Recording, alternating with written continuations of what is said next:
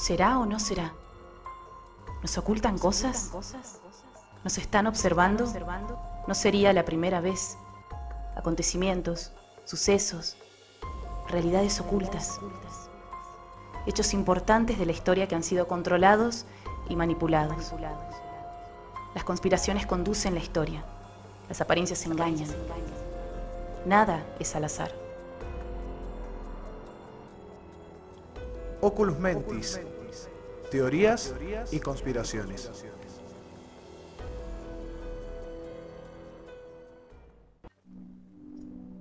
En el programa de hoy, la llegada del hombre a la luna.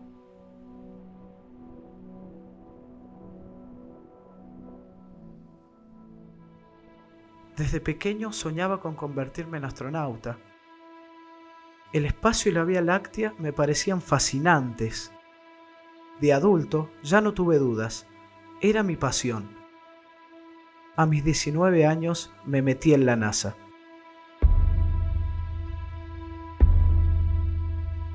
Desde el día que supe que iba a formar parte de la tripulación del Apolo 11, me costaba conciliar el sueño. El 15 de junio la alarma de mi reloj sonó a las 5 de la mañana. A las 7 de la mañana, un auto me pasaría a buscar y me llevaría a Cabo Kennedy para comenzar con los preparativos. Despegaríamos al día siguiente. Abrí la puerta, bajé las escaleras y me metí en el auto. Adentro del auto me cubrieron los ojos con una venda lo que estás a punto de presenciar es un secreto de Estado del gobierno de Estados Unidos. Cualquier información que develes pone en riesgo la vida de todos tus seres queridos. Inmediatamente me pasó una fotografía y una carpeta. Aparecían mi mamá, mi mujer, mi hermano. Nos estaban observando desde hace meses. Sabían todos nuestros movimientos. Sabía que por la carrera espacial con los rusos había mucha información que no podíamos contarle ni a nuestros amigos más cercanos. Pero esto era algo diferente. Me bajaron del auto y guiaron mis pasos agarrándome los brazos por detrás. Cuando finalmente me destaparon los ojos, pude ver algo que parecía ser un estudio de cine.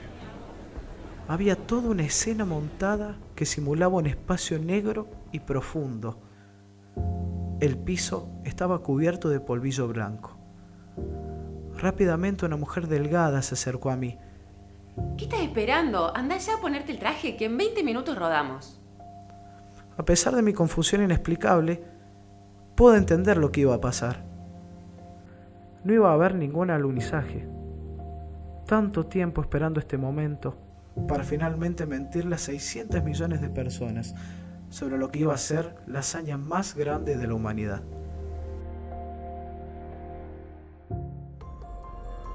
¿Sos capaz de soportar la verdad? Ahora es tu turno de abrir los ojos y especialmente tu mente.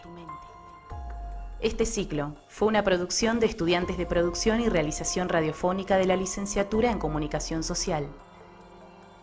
Y recuerda, las conspiraciones no tienen límites.